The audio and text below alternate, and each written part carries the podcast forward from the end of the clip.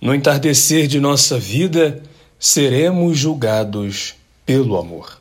Amados irmãos, sejam todos muito bem-vindos a mais essa edição do nosso podcast Sal da Terra. Eu sou o Rodolfo Bartolomeu e hoje vamos dar continuidade ao tema dos novíssimos, tema este que dedicamos todo mês de novembro. Tendo considerado em nossa última edição o primeiro dos novíssimos, a morte, abordaremos hoje sobre o segundo, o juízo.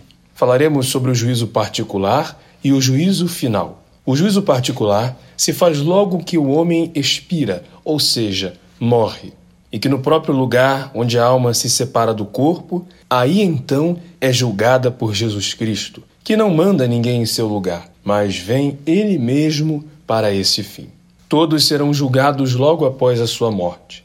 Este é o juízo particular, o julgamento individual de cada um Entrando na eternidade, todos se apresentarão diante do Rei dos Reis, e as nossas vestes, como diz o Evangelho de Mateus 22:1, serão vestes brancas. Em outras palavras, devemos nos purificar espiritualmente, viver bem na caridade, buscar praticar sempre a vontade de Deus, para um dia assim morrer bem, tal como vivemos.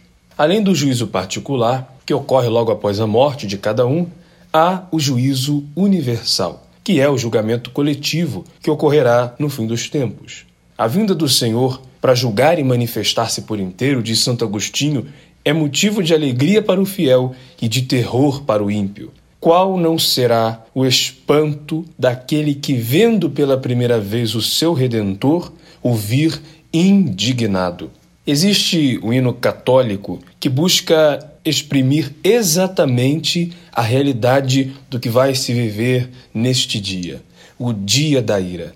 E é exatamente este o nome do hino, o título do hino: Dies Ire, Dia da Ira.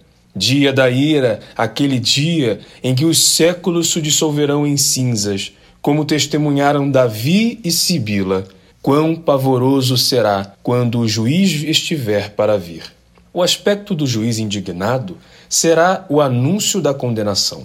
Segundo São Bernardo, será então mais duro sofrimento para a alma ver Jesus Cristo indignado do que estar no inferno. Santo Afonso, em sua obra chamada Preparação para a Morte, comenta: Que pena não é para um vassalo ver seu príncipe indignado. Que maior mágoa não deve ser para a alma à vista de Jesus, a quem desprezou durante toda a sua vida. Que maior mágoa não deve sofrer esta alma?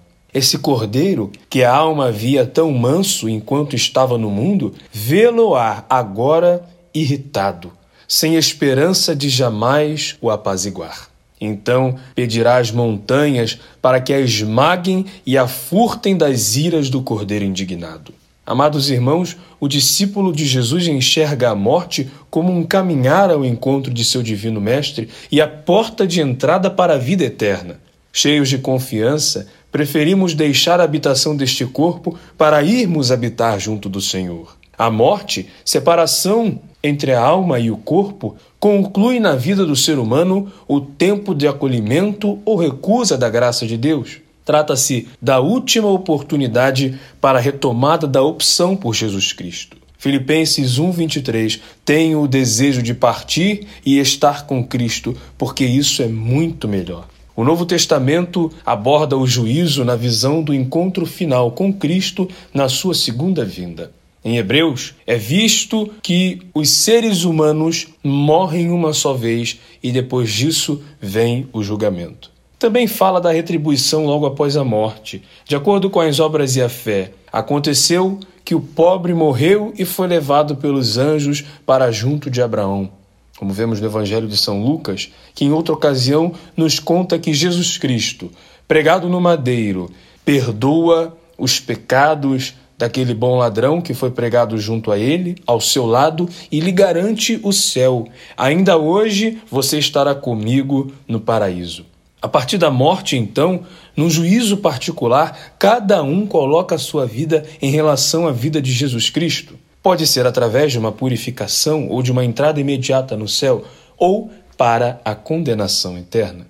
cada um coloca a sua vida em relação à vida do Senhor.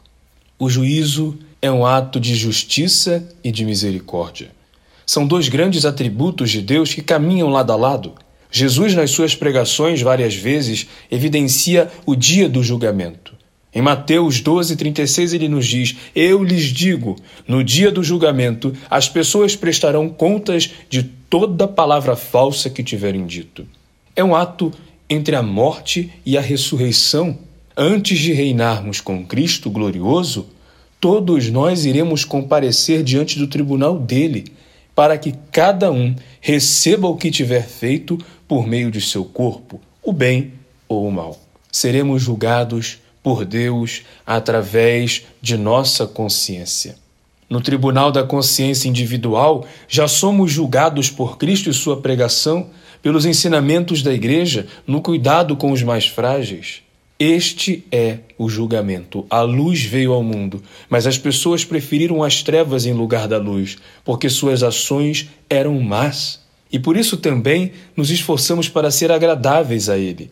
Quer fiquemos em nossa morada, quer a deixemos, pois todos nós teremos de comparecer diante do tribunal de Cristo, para que cada um receba segundo o bem ou o mal que tiver feito com o corpo.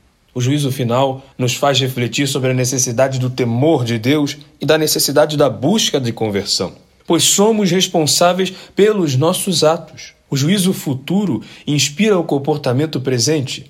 O fato de minha consciência não me acusar de nada não significa que eu esteja justificado, pois quem julga é o próprio Senhor. E como só podemos gozar a Deus por meio da morte, nos aconselha São João Crisóstomo que de bom coração ofereçamos a Deus este sacrifício necessário.